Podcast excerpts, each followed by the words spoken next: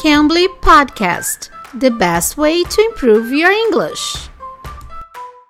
Oi, pessoal, eu sou a Teacher Kai. Estamos começando mais um podcast do Cambly. E hoje nós vamos falar com o Teacher Qual do Cambly, que vai nos ajudar com a diferença entre o up to e o until, que a tradução é até. Você sabe qual dos dois usar, quando usar um, quando usar outro? Vamos tirar essa dúvida com o Teacher Qual. Ele vai explicar para a gente hoje qual dos dois a gente pode usar. Teacher Qual, hello, can you help us out, please, with uh, the difference between up to and until? Hey, yeah, of course. The confusion with up to and until is very common. And I know that in some languages you use the same word to describe it. But it is very, very important to distinguish it because if you use one instead of the other, you might be making a big grammatical mistake. And they do mean different things, and we should use them in different situations. So, the easiest way to think about it is using until as a word that is used for time. We use until for time or when we're talking about a timeline, also like a condition. Okay. So let's imagine that we say that we will work until 5 p.m. Okay. We are clearly talking about time. So we can say anytime, any date, any day, anything that could be described as time, we would use until. It marks the limit or where we would stop. Existem duas palavras que a gente pode usar para falar até. Então tem que saber porque elas são totalmente diferentes, usadas totalmente diferentes. E quando a gente usa until, a gente usa para falar de tempo, uma condição. Por exemplo, se eu quiser falar até tal hora, então eu vou usar o until, until 5 p.m., por exemplo, até as 5 da tarde. Então eu vou estar tá limitando esse tempo. Então eu uso until.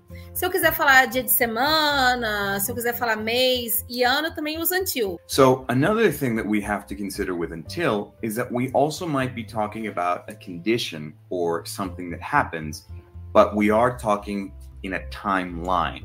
Okay. So it still has to do with time. Think about it like this I can say, I will work until I finish. Okay. So if I say, I will work until I finish, I am talking about the condition in time and then something will happen. Okay. So something will happen, time will go by, then something else will happen, and then whatever other thing that I'm talking about will happen. I will work until I finish. It's still something that happens relative to time. Okay.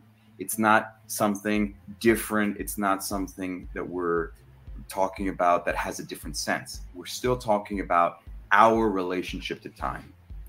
And we have to explain this exception because up to is a little bit different and it can be confusing for some people. Think of up to as an amount. Okay. So you're establishing a limit that is not in time. For example, if you say you want to buy a present, okay, maybe it's a birthday of your friend or it's Christmas, whatever, and you want to buy a present, and you say, hey, I will I will spend up to $100, for example we are talking about a limit, but it's not about time. It's an amount of something else, in this case, money. I will spend up to $100, for example. Ah, uma coisa então interessante que o up to a gente usa para uma, quanti uma quantia, uma quantidade, mas não é relacionada a tempo. Né? Pode ser de dinheiro, como ele deu o exemplo aqui, up to $100, up to $500. Então eu vou usar uma quantia. Então, eu sei que não é tempo, então eu uso up to. Então, pessoal, se vocês tiverem alguma dúvida, deixe aqui nos comentários que a gente vai poder ajudar também. Mas eu acho que ficou claro da diferença entre o up to e o until. Se vocês tiverem alguma dúvida, deixe aqui. Se tiver alguma outra ideia também, deixe aqui nos comentários, tá bom? Eu sou a Teacher Kai, espero vocês no próximo episódio. Bye, Teacher Call. Bye, bye, guys. Thank bye you. Bye. You can. You can be.